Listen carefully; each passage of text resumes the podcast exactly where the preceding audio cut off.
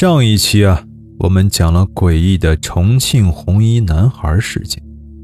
那这一期呢，就来说一说找不到杀人动机的花莲灭门血案。台湾花莲灭门血案，又称刘志勤夫妇遇事杀害失踪谜案。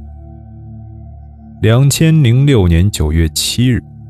警方进入事发民宅，发现五具尸体几乎是叠在一块头部都被大型的垃圾袋套着，陈氏的浴室门缝、透气窗被密贴胶布，门锁也未破坏，包括大门、浴室都反锁。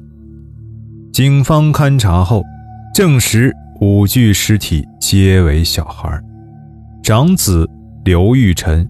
十八岁，次子刘新辰十七岁，长女刘其珍十二岁，次女刘其恩九岁，及小儿子刘北辰八岁。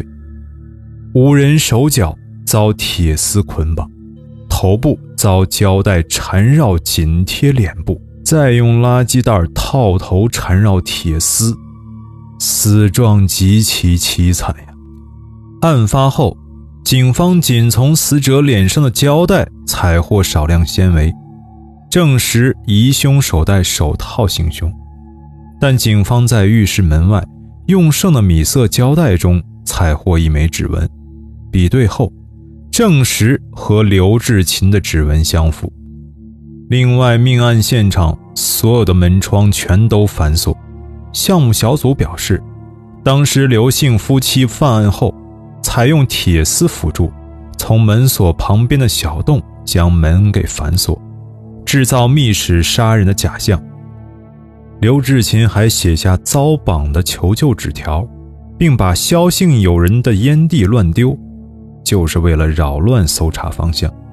甚至调阅全县所有的监控录像进行筛查，同时全面清查山区、空屋、海岸等可能偷渡。或藏匿地点，甚至还请金门警方协查，均无所获。